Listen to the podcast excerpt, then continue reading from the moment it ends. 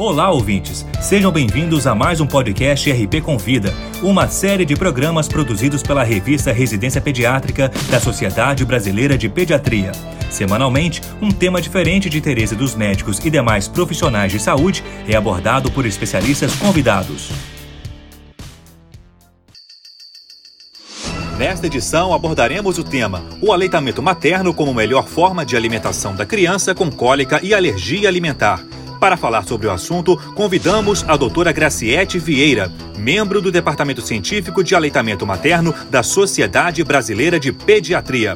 Ela também é professora titular da Universidade Estadual de Feira de Santana, na Bahia, e especialista em pediatria e gastroenterologia pediátrica. Acompanhe a exposição.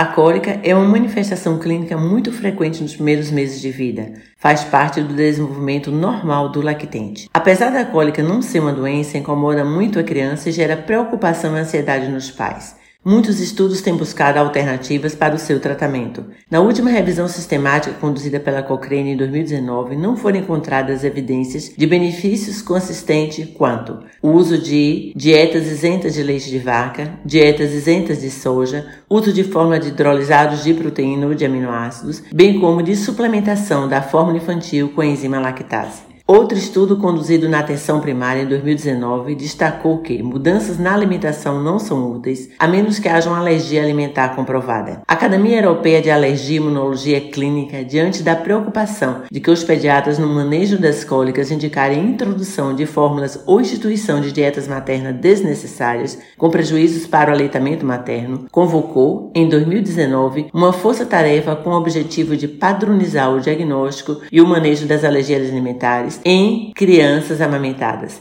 Neste estudo, foi medido o grau de concordância entre diversos especialistas sobre a cólica do lactente, dentre outras afecções. A maioria dos pesquisadores concluiu que não há evidências para a recomendação de eliminação do leite de vaca da dieta materna de um bebê amamentado quando a cólica for uma manifestação isolada, por não se enquadrar no diagnóstico de alergia alimentar. 100% dos pesquisadores concluíram que a eliminação de alérgeno da dieta materna deve ser sempre seguida de reintrodução para confirmar o diagnóstico de alergia alimentar. Assim, em todos os casos em que foi indicada dieta materna isenta de leite de vaca devido à suspeita de alergia alimentar, é imprescindível, após duas semanas, realizar o teste de desencadeamento. Só se enquadra no diagnóstico de alergia alimentar Aqueles lactentes que regridem a cólica durante a dieta de exclusão e agudizam o sintoma com a reintrodução do leite de vaca na dieta materna. A não realização do teste de desencadeamento, imprescindível para a confirmação do diagnóstico, mantém muitas mães desnecessariamente em dieta restritiva, cujos lactentes não têm alergia alimentar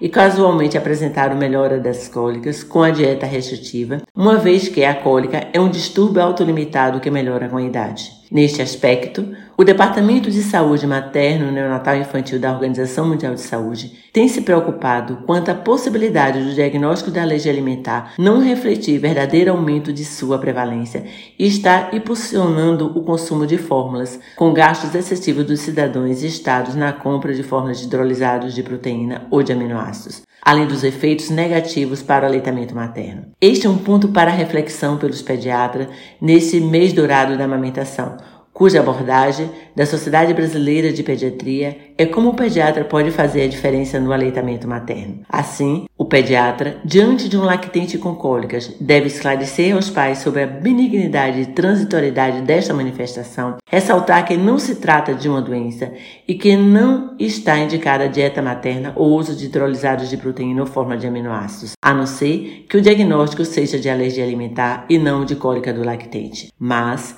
é fundamental a empatia dos pediatras para ajudar os cuidadores a superar esse período desafiador do desenvolvimento do bebê.